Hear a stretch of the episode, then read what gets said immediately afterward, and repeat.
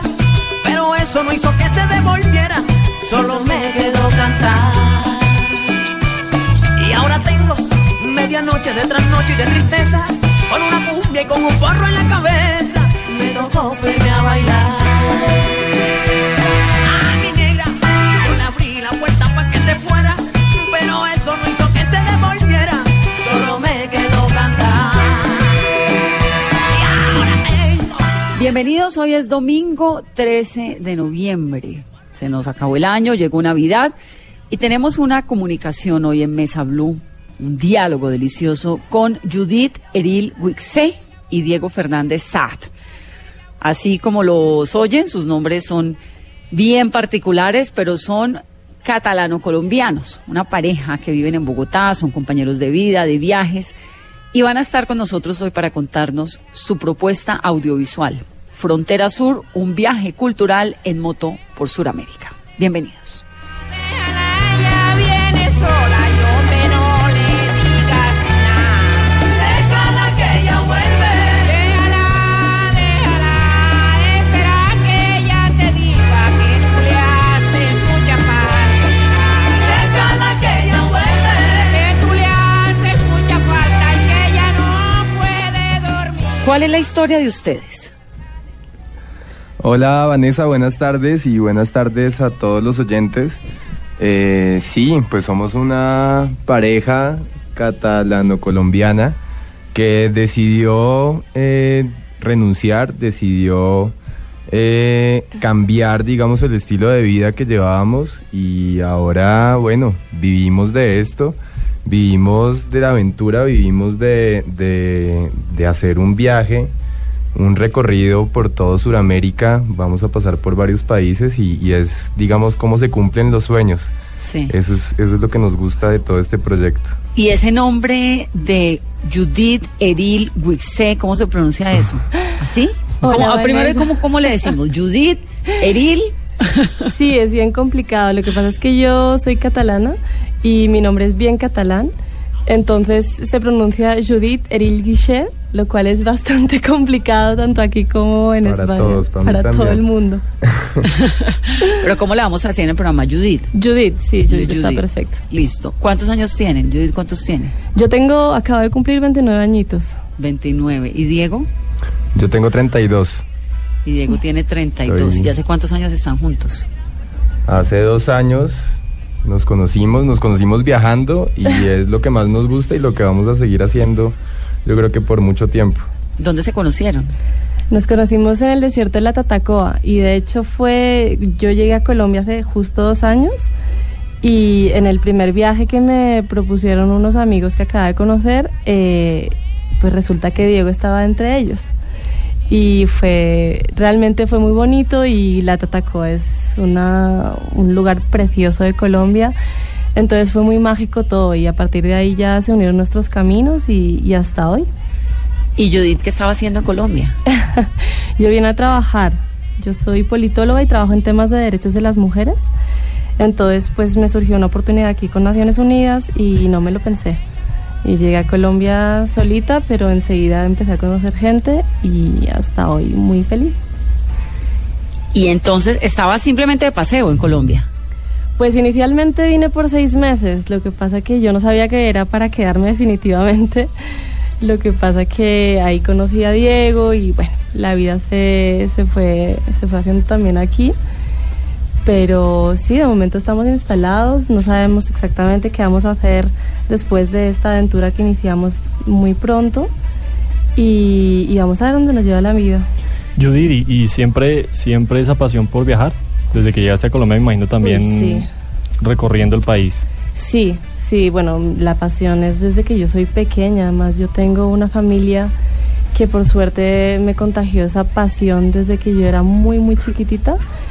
Mi tía, por ejemplo, se ha recorrido sola todos los países del planeta, es una guerrera y yo crecí también viviendo ese tipo de mujer, ¿no? Y, y ese tipo de, de estilo de vida. Y sí, es una pasión que siempre ha, ha ido conmigo. Cuando llegué a Colombia, lo primero que quise hacer fue descubrir el país.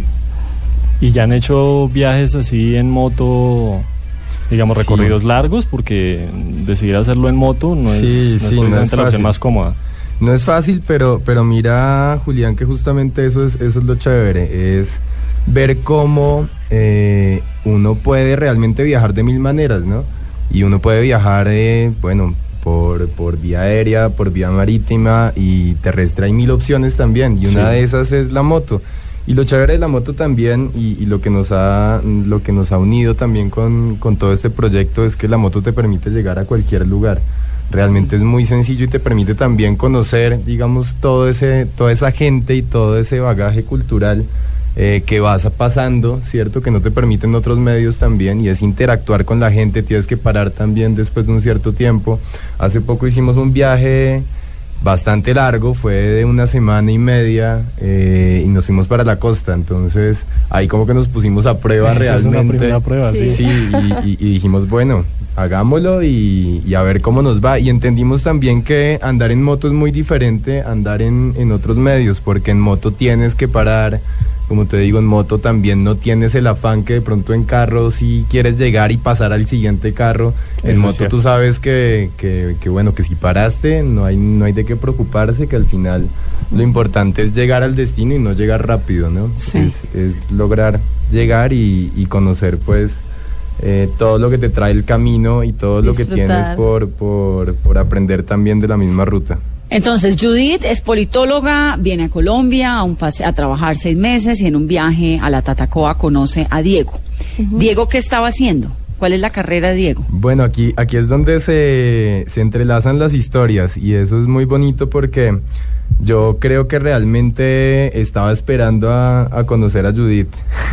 Entonces, eh, nada, pues yo estaba trabajando en una empresa de motos justamente y, ahí pues aprendiendo mucho también como de la parte técnica, de, bueno, estaba liderando un proceso de postventa en una empresa muy reconocida aquí de motos.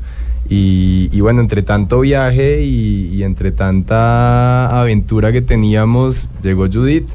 Entonces ahí nos conocimos y realmente fue muy chévere eh, de todo lo que se desprendió desde ese momento, Ajá. ¿Se conocieron hace dos años? Hace dos años, sí. ¿Y ustedes son novios? Somos esposos ya. Ya ah, se casaron. Sí, sí, sí, nos casamos ya este año y muy felices con muchos proyectos. Este es el primero de muchos. Y bueno, es Frontera Sur, que es como nuestro primer hijo. ¿Y hace es cuánto se a lo que casaron? le estamos apostando mucho. Nos casamos hace un par de meses, hace dos meses hicimos como la celebración realmente y, y bueno, fue muy bonito. Lo hicimos en un pueblo además mágico que tiene una, una historia muy, muy bonita aquí en Colombia, que es Honda, y de pronto también está un poco olvidado, Honda en Tolima. Mm. Eh, y bueno, fue de las ciudades principales hace, hace mucho tiempo, con un puerto también súper bonito, fue uno de los principales, fue el puerto principal de, Bo- de Bogotá, ¿verdad? Y está olvidado y hacer turismo en Honda realmente es muy, muy enriquecedor. Es muy Bueno, bonito. sobre Honda tengo un hotel nuevo que han montado. Hay una cantidad como de hoteles boutique. Mira que está sí, y creciendo. como de unas un casas divinas montón. al lado del Magdalena. Sí. ¿Por Mira qué que- terminaron ustedes conociendo Onda? Hablemos un poquito de eso. Eso es muy chévere, porque realmente es por serendipia, es por casualidad. Eh, mi abuela hace unos seis años más o menos eh, se aburrió de la ciudad, se aburrió de Bogotá y decidió partir para cualquier pueblo. Y se presentó la oportunidad en Honda y terminó en Honda. Ninguno de la familia entendíamos por qué quería irse a Honda y se fue a Honda. Y desde ese momento hemos venido como aprendiendo mucho y conociendo muchísimo de todo lo que, lo que ofrece este pueblo, pero, pero no te alcanzas a imaginar realmente todo lo que, lo que esconde un pueblo que realmente era un pueblo de paso, ¿no? Para muchos. Muchos, digamos, cuando iban a la costa o, o desde el interior, pues hacia la costa o hacia Medellín o hacia Un calor otros lugares, sí, infernal. uno tenía que pasar por onda y en el momento en el que pasabas por onda era eso, era el recuerdo del calor infernal, de uy, de la, llevamos del mucho calor, tiempo de, de, Uno se carretera. comía un vivo de pescado, Sí, que sí, venden sí, maravilloso, era- y se echaba además- repelente para los zancudos. Increíble. Y era el punto de parada obligatorio, ¿no? Aparte que es el punto donde se, se cruzan muchos caminos, también era el punto de parada donde si te montabas en flota, la flota paraba en ese lugar. Eh, y, pues bueno, entonces uno era, era el lugar de paso realmente, pero mira que el pueblo tiene una zona histórica increíble, lo que dices también que ahora el turismo pues está, está incrementando muchísimo en este pueblo. Y, y bueno, es lo que, te- lo que tiene para ofrecer realmente es increíble. Y adicional, eh, Honda fue el primer viaje que Diego y yo hicimos en la moto, ya cuando habíamos empezado a salir. Y entonces también tenía un significado pues emotivo muy fuerte para nosotros y yo creo que fue después de la Tatacoa mi segundo viaje.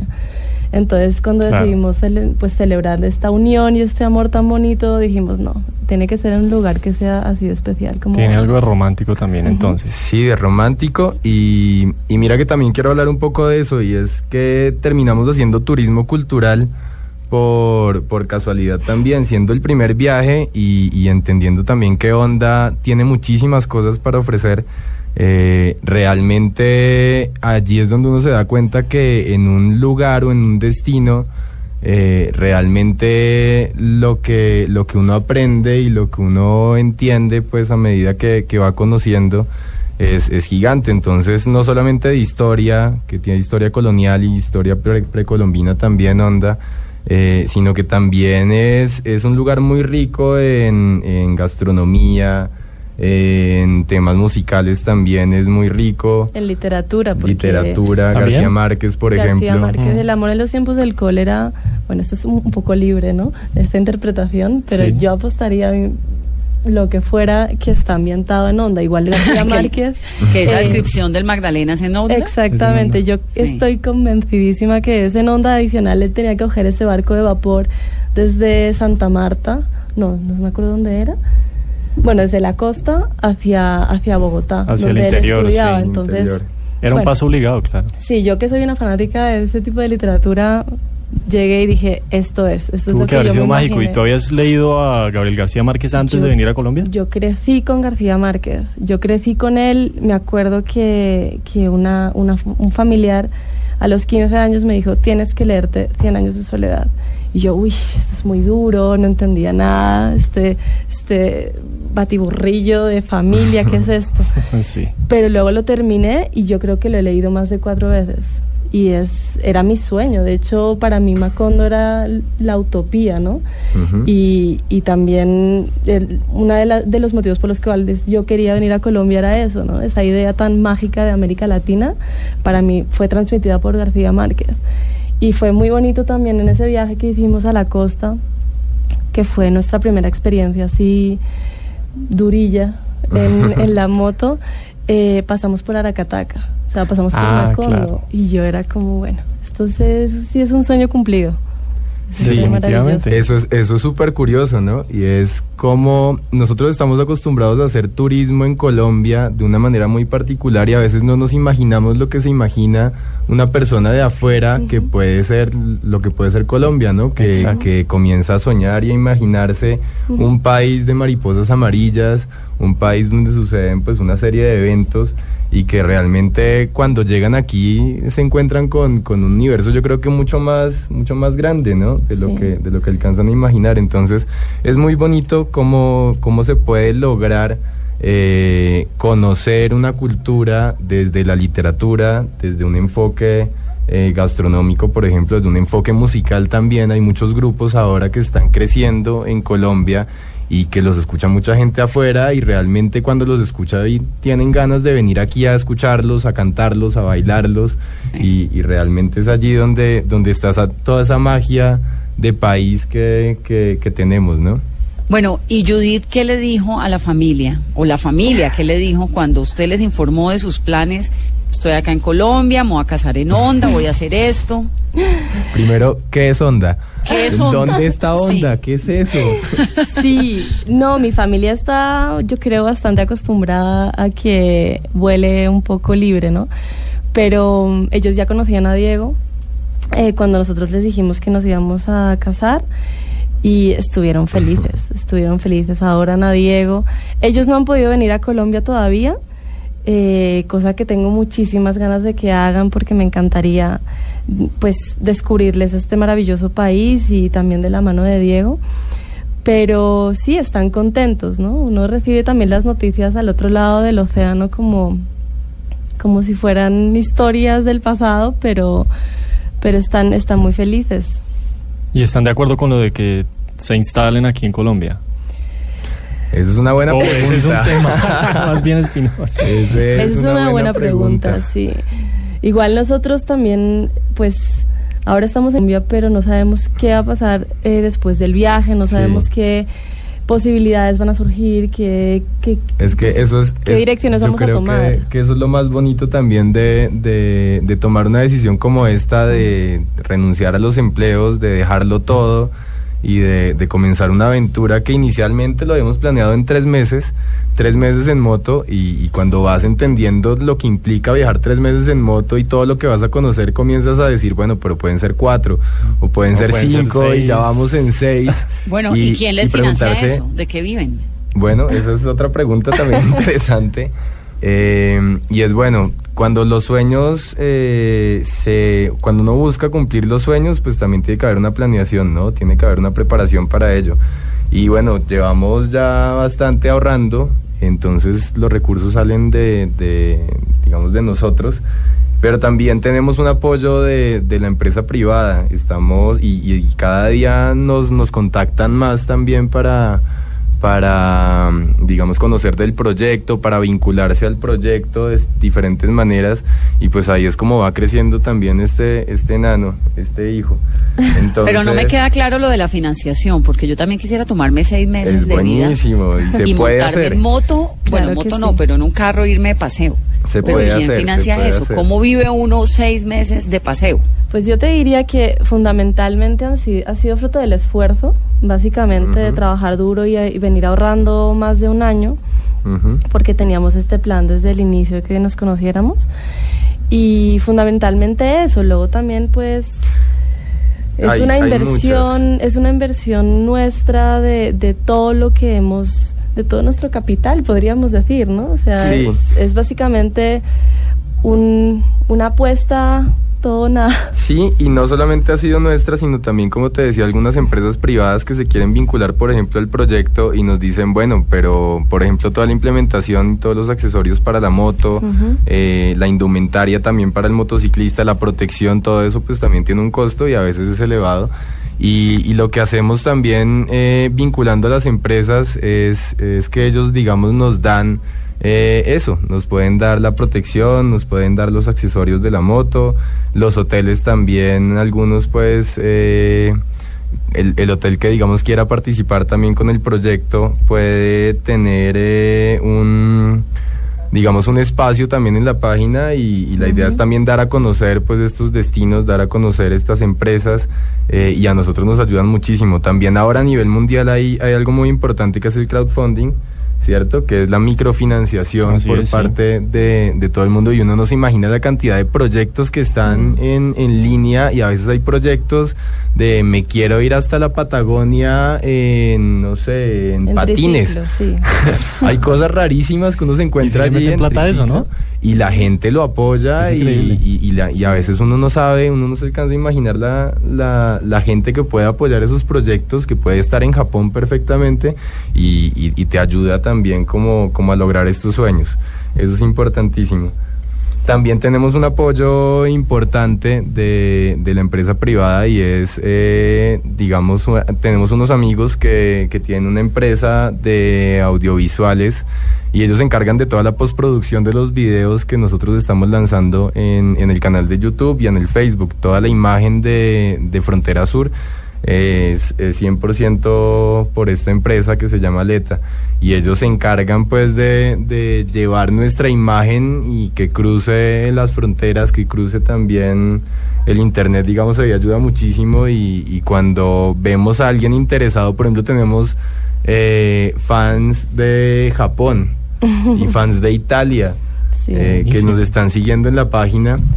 Eh, y bueno, es también cómo llevamos estas imágenes, cómo llevamos todo lo que estamos viviendo a estos países, que, que ellos también pues puedan disfrutar un poco de, de lo que nosotros estamos pasando. ¿no? Sí, también el hecho de que pues yo también venga del otro lado del mundo facilita mucho la difusión, ¿no? O sea, hay gente de todas partes, yo creo que nos está siguiendo ya en, en- en las redes en España hay sociales. un montón de gente. Y tenemos una red de amigos fantástica y unas familias maravillosas que también nos están ayudando muchísimo en la difusión, en llevar el vídeo a todas partes. El otro día me encontré a alguien del trabajo y, y me, me contó que había visto el, el teaser y yo, uy, ¿cómo te ha llegado a ti? Entonces es ¿Qué es el maravilloso. teaser? ¿Qué el es el teaser teaser, es el vídeo de presentación que nosotros tenemos. ¿Y ese video dónde está para que nuestros oyentes, si quieren verlo, lo podamos poner en la página? mira, A nosotros- través de, de Twitter, ¿cuál es el hashtag con el cual lo pueden seguir a ustedes? Sí, mira, estamos en el momento en tres redes sociales. eh, en Facebook nos pueden buscar como Frontera Sur en moto, arroba Frontera Sur en moto. En Instagram como Frontera Subraya Sur. Y en YouTube en nuestro canal como Frontera Sur en moto. ¿Y cómo, cómo hace uno cómo hace uno las cuentas para irse de viaje seis meses o cuatro meses y, no, y saber que no se va a quedar varado sin con qué comer? ¿Cómo va a ser? Es ¿Cómo se hacen esas cuentas? Gasolina. Mira, yo Eso creo, que Julián, que eso hace parte del viaje. Esa, Yo creo que sí, yo creo que un elemento fundamental de los viajes es ese factor riesgo, ¿no? Ese Sí. factor de no saber qué va a pasar, de me va a quedar aquí varado en medio de Bolivia o qué va a pasar, ¿no? Entonces, asumimos eso de forma súper natural y, y con la mayor positividad y las mayores ganas. Tenemos, como te decía, una red fuertísima de amigos también en, todo Sudamérica. Y, y amigos también que no conocemos, porque mira que es impresionante también cómo se forman estas redes de, de motociclistas, por ejemplo, de viajeros.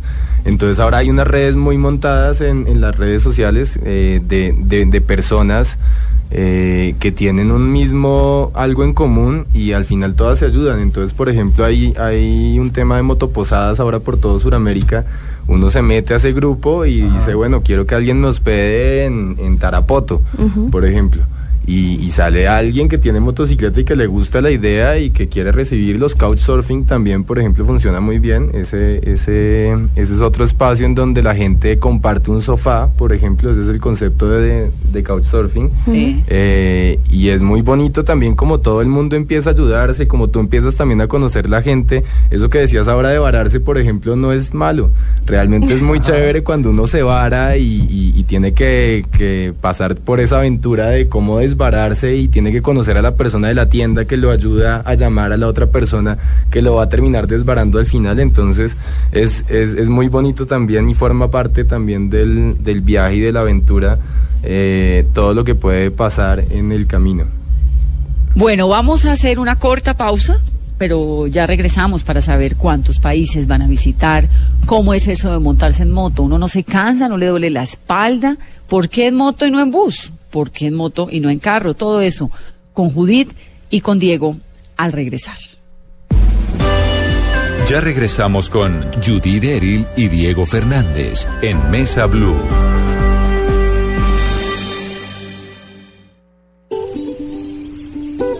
Mamá me enseñó a mezclar disciplina y esfuerzo para salir adelante, que había que practicar y practicar hasta que las cosas salieran bien. Me enseñó que todos somos iguales y a seguir cuando las cosas no salen como uno espera, y que aunque uno sea suave por dentro, a veces hay que ser fuerte por fuera. Este es un homenaje de Superarepa para todas las mujeres que se esfuerzan día a día para ser unas supermamás. Superarepa, la harina para arepas de las supermamás. Otro producto de Organización Solarte. Ningún hincha merece perderse un partido.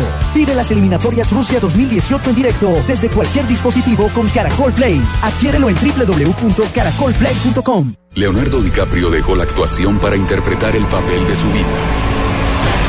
Especiales Caracol presenta a uno de los actores más reconocidos del mundo, junto a los más influyentes líderes mundiales, en una premier que alerta sobre una catástrofe mundial. Antes que sea tarde, mañana a las 10 de la noche, Caracol Televisión. Este martes vive la última fecha del año en las eliminatorias con la fiesta del gol. Desde las 2 y 45 de la tarde, el partido de nuestra selección, Argentina-Colombia. Desde las 6 de la tarde, este martes, vive las eliminatorias Rusia por el Gol Caracol, canal oficial de nuestra selección. Entre todas las cosas que escuchamos durante el día, ¿no sería buenísimo escuchar unas que fueran entretenidas, interesantes y hechas especialmente para nosotros? Llegó Podcast Blue. Usted escoge el tema que más le guste.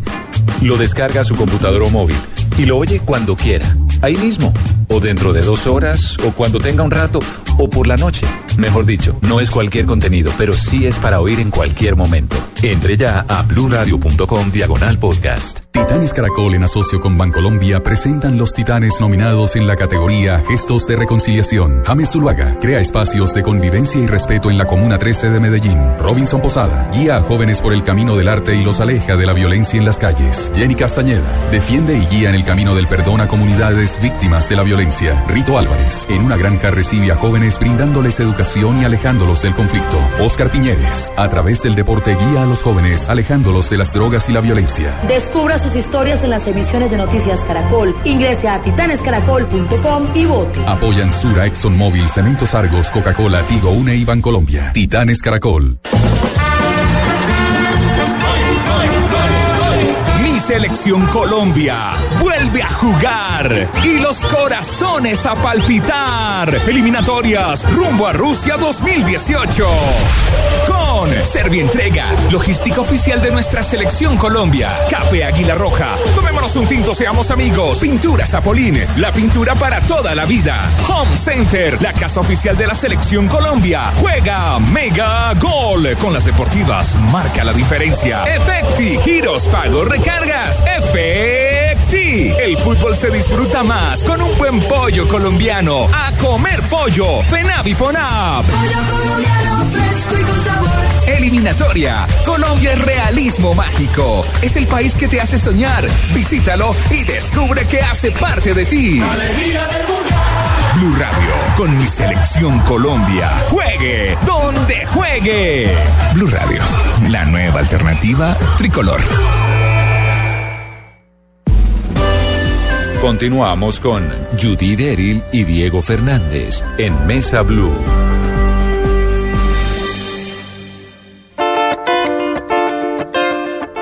Somos Diego y Judith, catalana y colombiano, mediterráneo y montañero. Este es nuestro proyecto de viaje y de vida, una ruta por Sudamérica en nuestra moto, Celia la Negra. Frontera Sur es nuestro proyecto, con el cual queremos recorrer en nuestra moto todo el continente. Iniciaremos la ruta en Bogotá, bajando hacia Ecuador, Perú, Bolivia, Chile y Argentina. Subir por la costa de Brasil hasta llegar al río Amazonas, donde tomaremos un barco que nos llevará de regreso a Colombia. Judith, Judith o Judith, no he podido con el nombre. Es que ese nombre Sí, es bien complicado. Catalán. ¿no? catalán, está complicado. Exacto. Aquí todo el Judith mundo me- Eril Gouget. Es como quiera realmente. por Sí, al me final me llaman de todo. Entonces yo asumí que en Colombia me llaman Judith, pero en realidad es Judith. Judith Sí, y Diego. y Bueno, Judith y Diego nos están contando en esta conversación dominical sobre su proyecto Frontera Sur, que es un viaje cultural en moto por Sudamérica. ¿Cómo es el trayecto? ¿Qué es lo que van a hacer? Bueno, pues el trayecto inicia en Bogotá y de allá vamos a bajar hasta Popayán. De Popayán ya vamos a ir a la frontera con Ecuador y vamos a realizar, bueno, sería un poco complicado, ¿no? Eternizarme en todos los pueblitos, pero básicamente vamos a cruzar Ecuador por su por el centro hasta Cuenca y luego bordear la costa peruana, meternos hacia el Machu Picchu, pasar a Bolivia, Salar de Uyuni, o la reserva que hay al sur de Bolivia. Luego pasaríamos a Chile y la idea Argentina, sería, Chile, exacto, la idea sería eh, pues combinar el norte de Argentina y el norte de Chile porque pues el, el desierto de Atacama nos llama muchísimo la atención, pero así también la ruta vinícola argentina que creemos que es súper interesante y después de allá ya iríamos a Santiago de Chile y bajaríamos a la zona vinícola de Chile y de allá cruzaríamos toda la Pampa hasta Buenos Aires, luego pasaríamos por Iguazú. Yo creo que vamos a entrar a Uruguay, Uruguay, sí o sí. yo también creo que no lo podemos perder. Y Ay, luego, ese paseo está maravilloso. y luego mi parte favorita del viaje que es eh, recorrer toda la costa brasileña hasta Belém y luego coger un barco que nos lleve por todo el Amazonas hasta, hasta Leticia. Bueno, hay una Sí. parte que yo creo que se están saltando y perdón que me metan en el itinerario. Eh, la costa sur de Perú es maravillosa. Nazca, las Islas Ballestas. Sí, sí. ¿Eso lo tienen contado o no? Eso está, estamos ahí ultimando los detalles. Yo creo que Nazca es un, un imprescindible. Entonces de pronto haríamos como un poquito la vuelta a Nazca. Porque les tocaría bajar Exacto, y volver a subir. bajar a Pisco, Nazca. Nazca, las Ballestas y volver a subir para irse a Machu Picchu. Exacto. Y de- digamos de Lima a Machu Picchu se van en qué? A Cusco sería, de ¿no? Lima Vamos- a Cusco en moto. Vamos En hasta moto. Y Aguascalientes, desde, ¿no? y desde Sí. Cusco ya hasta Machu Picchu hay diferentes maneras de Sí, entrar a ese Machu sí Picchu. puede ser ¿no? tren, bus, lo que sea. Exacto. Pero ese trayecto sí. de Lima a Aguascalientes, a Cusco es duro. Y el de Cusco a Sí. Aguascalientes también hay, es duro. hay varios tramos que son súper duros. Mira que atravesando también el, el desierto de Perú nos han contado que los vientos son súper fuertes, Durísimos. que los mismos camiones cuando pasan hacen que la moto se mueva. Entonces hay trayectos, hay tramos fuertes.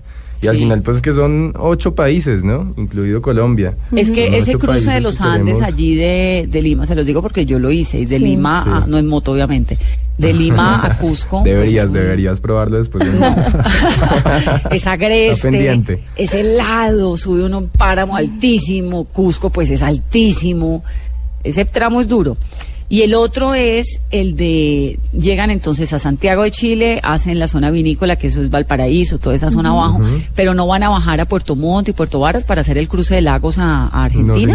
Nos encantaría, pero fuimos, tuvimos que ser muy realistas en la ruta porque pues también el, tem- el tiempo apremia y, y- y hacer el, el- el, pues la Tierra del Fuego era nuestro sueño, llegar hasta Ushuaia, Sí. pero mm, tuvimos la suerte de conocer a mucha gente que había hecho esta ruta también y nos recomendaron que de pronto sería interesante hacer específicamente la Tierra del Fuego en alguna otra ocasión más adelante, pero que hacer todo ese vueltota si era bien intenso y Se les tuvimos- extiende un mes más. Exacto. Sí, y, pero, pero aquí hay algo muy claro eh, y algo totalmente definido y es que nada está escrito.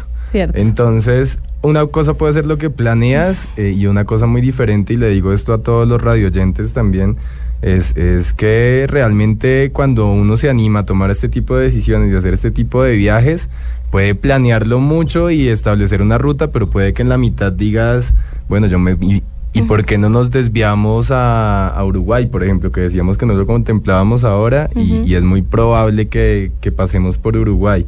Entonces al final, mira que toda esta ruta también y en la medida que uno vaya andando y vaya preguntándole a la gente y la misma gente te va diciendo, vale la pena, no vale la pena, eh, la carretera está buena, no está buena, lo El hacen clima. fácil, el clima. clima. Entonces en la medida también que vayamos viendo la oportunidad, puede que nos desviemos y puede también que, que salgan sorpresas y que nos encontremos muchas cosas. Por eso es tan chévere también eh, seguir los viajes de, de otras personas y, y la gente también que nos va a seguir a nosotros también entender qué aventuras y qué cambios también se van dando en todo este en todo este recorrido, ¿no? ¿Y ustedes tienen, tienen referentes de viajes por Sudamérica? Viajeros Hay que lo hayan viajeros, hecho, porque es- hay muchas historias, pero ¿tienen referentes particulares? Eso, eso es ¿Algún súper bonito porque mira que, que hay mucha gente viajando Y ahora eh, con, con las redes, pues hay muchísima gente compartiendo sus viajes también. Y encuentras desde el que se va con la con el celular de que toma malas fotos y se toma las fotos en los lugares más recónditos y tú los sigues también. eh, hasta el que encuentras que se va con toda la producción atrás, con el dron, con, con, con todo. Con un equipo muy, con un equipo sí, muy bueno. muy Entonces es muy chévere también seguir a estos viajeros y de referentes hay muchísimos. Hay muchísimos que lo hacen en bicicleta, que lo hacen en moto, que no solamente lo hacen en Sudamérica, que lo hacen por todo el mundo. Estamos Sí. siguiendo también. eh, ahora, por ejemplo, hay viajeros también que se van con un perrito que encuentran en la calle y entonces también muestran toda la, la historia del, del, del acompañante eh, a lo también. largo del, del viaje. Entonces es muy chévere, lo hacen en carro, en moto, en bicicleta, en patines, trotando. Hay gente que lo hace trotando, eso es impresionante. Sí, hay, hay mucha gente que En tiene bus. iniciativas muy bonitas y yo a mí me quedó, yo no recuerdo el nombre de ese señor, qué pena, pero me quedó grabado ese, ese chico que hacía, creo, la misma ruta que nosotros, pero con su mamá. Con la mamá. Con la mamá, Ah, era una sí. señora, En moto se iba abuelita. él en moto y la mamá se iba atrás. Eso era, a mí me marcó mucho. Y La, señora, señora- atrás en la moto. La Sí, señora atrás y la en la señora moto. de edad y, y- y, pues can- con, con el pelo blanco y todo que tú ves Una en las abuela. fotos y dices, guay, en serio esta señora se, se animó a irse con el hijo en moto. Me Y lo que tienen para contar yo creo que muchísimo. Sí, ese, esa chévere. experiencia a mí me pareció muy bonita y me encantó ese espíritu de esa señora con su edad arrancándose con el hijo. Y uno, y uno la ve en las fotos con la banderita y ondeándola y chévere. Y hace poco veía uno, de- una familia entera. Sí. O sea, eh, los papás con los hijos pequeños. Sí, mira que nosotros también Mm, eso eso, también lo hacemos en la página y es que nos dedicamos también en la medida que, que va avanzando el proyecto y cuando vayamos pasando también por cada país, la gente que nos encontramos, hay viajeros que ya hemos conocido, también hemos tenido la oportunidad de cruzarnos con ellos y los hemos conocido y hay otros que no, pero que uno encuentra también referentes en, en internet. Hace poco publicamos de una familia Completa que está recorriendo y es papá, mamá, hijos. Hay muchos, ¿no? Hay otros también que están recorriendo en un carro antiguo, son unos Sí. argentinos y de hecho llevan viajando cuánto, como 15 años. Llevan 15 años y tuvieron a cada hijo en un país En un distinto. país distinto. 15 años. Sí, y ellos se, se autosustentan a través de conferencias, de Sí. libros, de cómo, cómo tener este Y- tipo de vida. Y ahí es donde te das cuenta que es posible, que realmente eh, el- es la decisión, es que tomes la decisión y que y se lo digo a todos los oyentes también. Total, sí. Y es que se animen también si tienen un sueño a cumplirlo, que hay mil maneras de hacerlo. Bueno, ¿cómo es la indumentaria de la moto? ¿Qué tipo de moto es? ¿Qué llevan ustedes allí?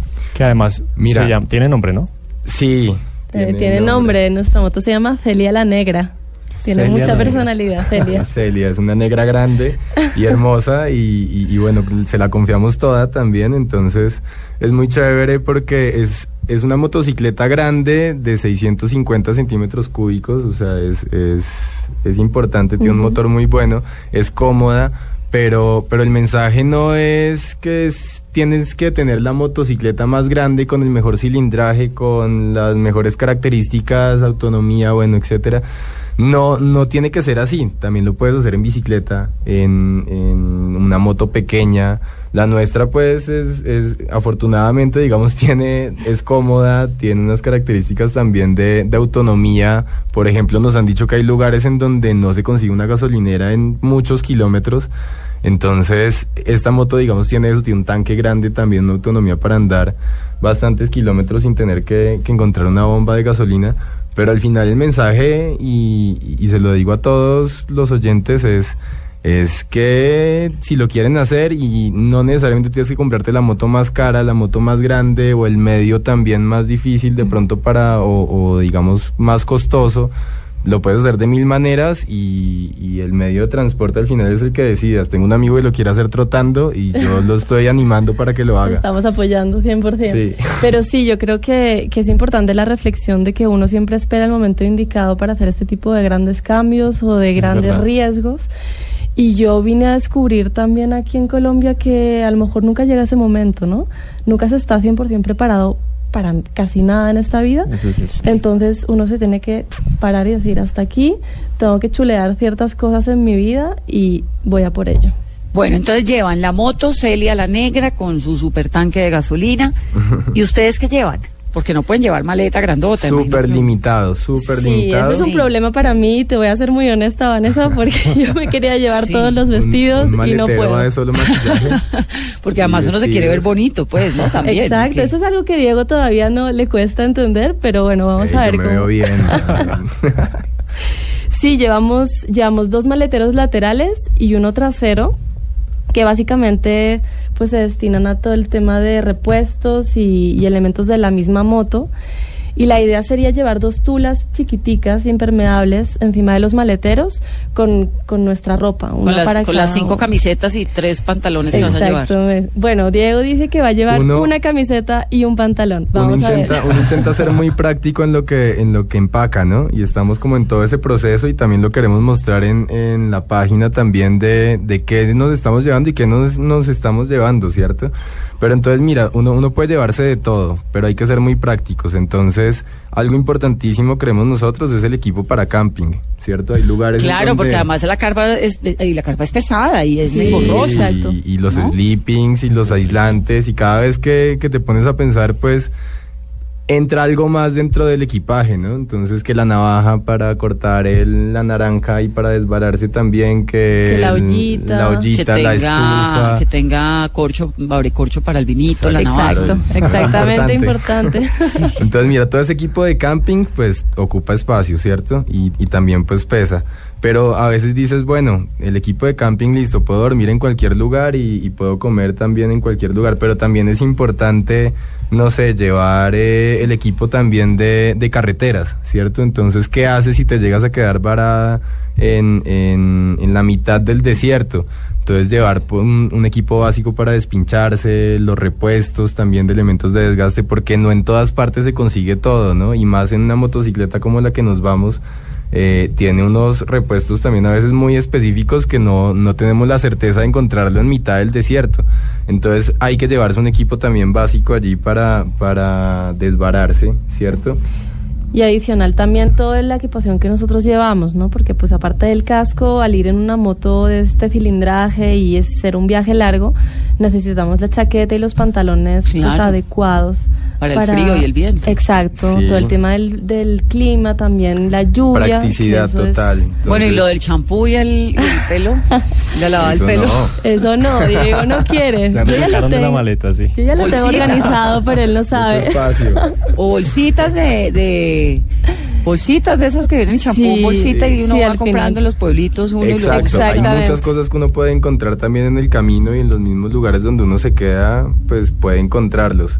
Sí, la Sí, o, o compra por ahí una camisita y se la pone. Exacto. Yo hice un viaje larguísimo en la- a la India hace muchos, muchos, muchos Uy, años. divino. Uy, qué Y era así, backpack, lo que cabía, que no cabía nada. Creo que me puse el mismo pantalón como durante un mes y por ahí me compraba una camiseta de algodón nueva y me la ponía un tiempito y luego compraba otra y bueno. Y en Sí. Nepal igual, porque ¿quién va a subir el, el Everest? El, el Everest no, pero el- las montañas del Himalaya, porque yo hice una escalada a la Napurna, que era una, pues una de las montañas, la sexta montaña más alta del mundo, y ¿quién iba a subir cargando un backpack? Pues Uy, nadie. no, qué Entonces nota de viaje. le tocaba Claro. uno meter lo que menos fuera. Y hay que ser muy prácticos, entonces uno también se quiere llevar el libro y el otro libro y el otro El libro, y libro, entonces sí, yo llevaría un libro. eso es ¿Y importante. celulares?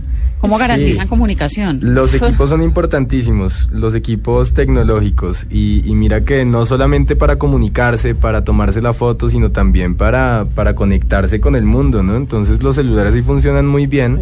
Eh, por ejemplo, los GPS también que tienen los celulares para geoposicionamiento es importantísimo.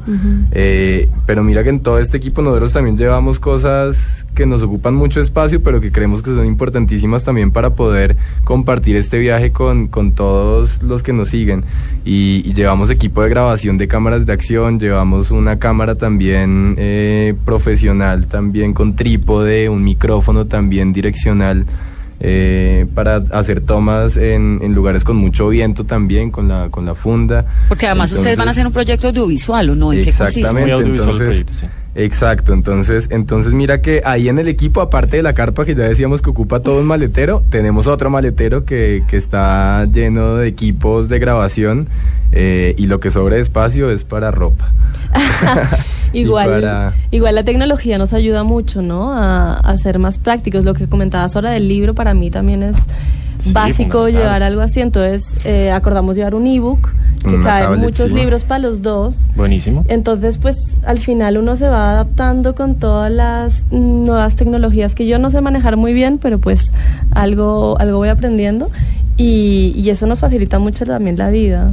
Sí, es, eso es muy chévere. En qué llevar también, y lo que decíamos del libro, pues uno intenta también reducir el espacio siempre, ¿no? Entonces uno se puede llevar también la chaqueta para cortaviento. Eh, y que también le sirve para el frío y para todo, pero si te pones a analizar esa chaqueta es pesadísima y ocupa mucho Y espacio. ocupa muchísimo espacio, ¿no? Exacto, entonces ahí hay que ser prácticos y llevarse la ropa térmica ligera. Al final es tecnología, todo es tecnología, ¿no? Cierto. Pero también, ahí nuevamente repetimos, puedes llevarlo hasta donde lo quieras llevar. Y, y- y si quieres también, pues, puedes tener un equipo muy especializado, como puedes también tener el equipo más simple. Uno se pregunta a veces también cómo hacían los viajeros hace muchísimos años. Y ellos también sin tanta tecnología terminaban haciendo el mismo recorrido que uno y con otras cosas totalmente diferentes. Por ejemplo, el que se subió alguna vez a, al Everest también hace no sé cuántos años, muy diferente el equipo que lleva que llevaba él al que al que ahora llevan las personas que suben, ¿no? Claro, Cierto. claro. ¿Y, y quién maneja la moto o los dos manejan? La maneja Diego. Yo la manejé una vez, ¿cierto? ¿Usted cree que a ella la van a dejar manejar esa moto? Cuando usted ha visto un hombre que lo deja a uno manejar una moto con el señor atrás de parrillero, eso no, no existe. Después de miles de kilómetros, tal vez ya el cansancio. Se está Pero- quedando dormido dice paremos a descansar. Pero eso eso es algo también chévere y es que no no tiene por qué ser así tampoco, porque mira que hemos hecho recorridos y, y de hecho Judith ha manejado la moto y yo estaba atrás pendiente y todo.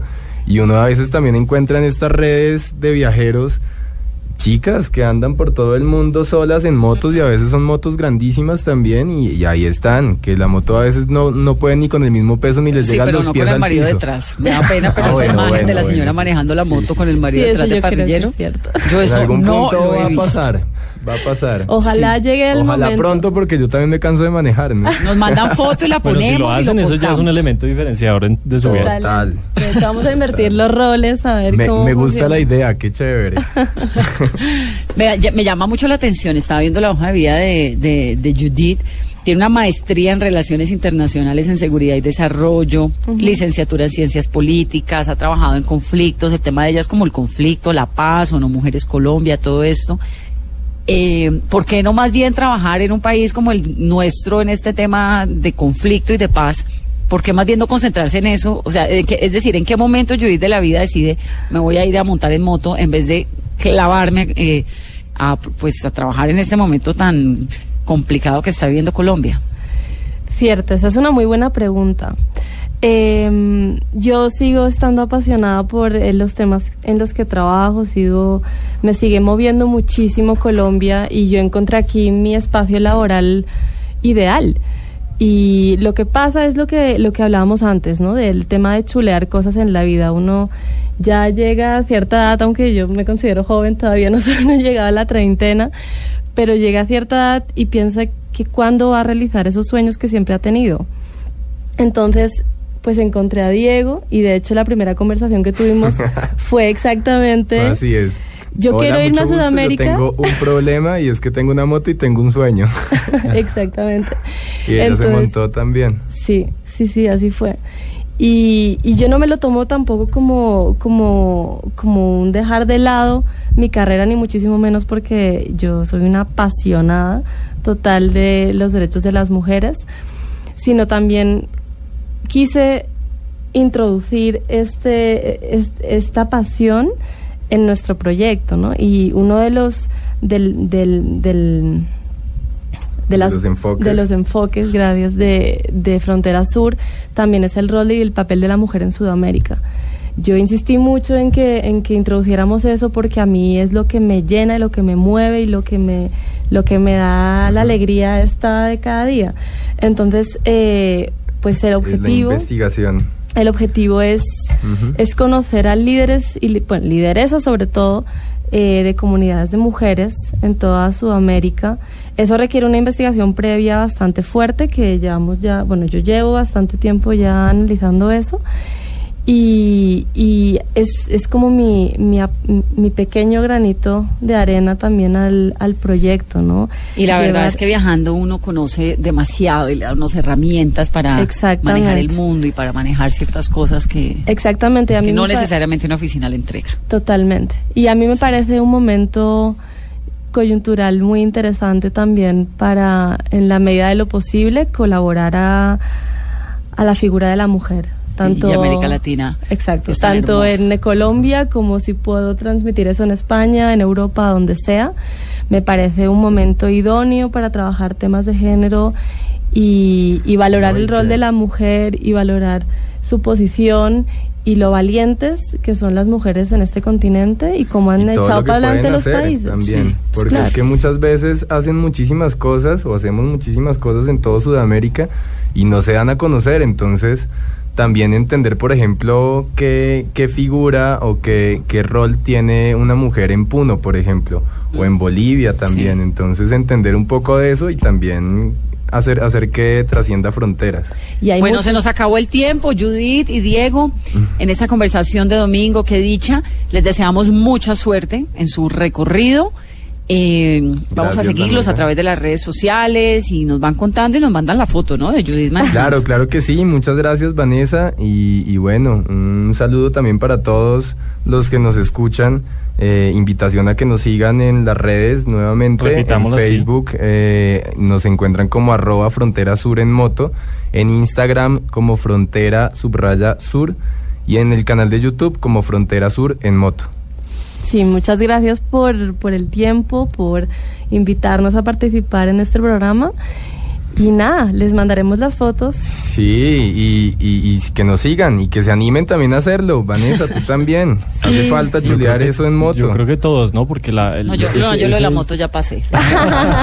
¿En bus? Sí, me va bien, en otra cosa. Moto ya, no. Mira, hay gente en velero atravesando todo No, el mundo. tampoco. No, a mí yo ya esas cosas ya no las hice, ya no lo voy a hacer. A duras penas en avión y me da infarto cada vez que me muevo.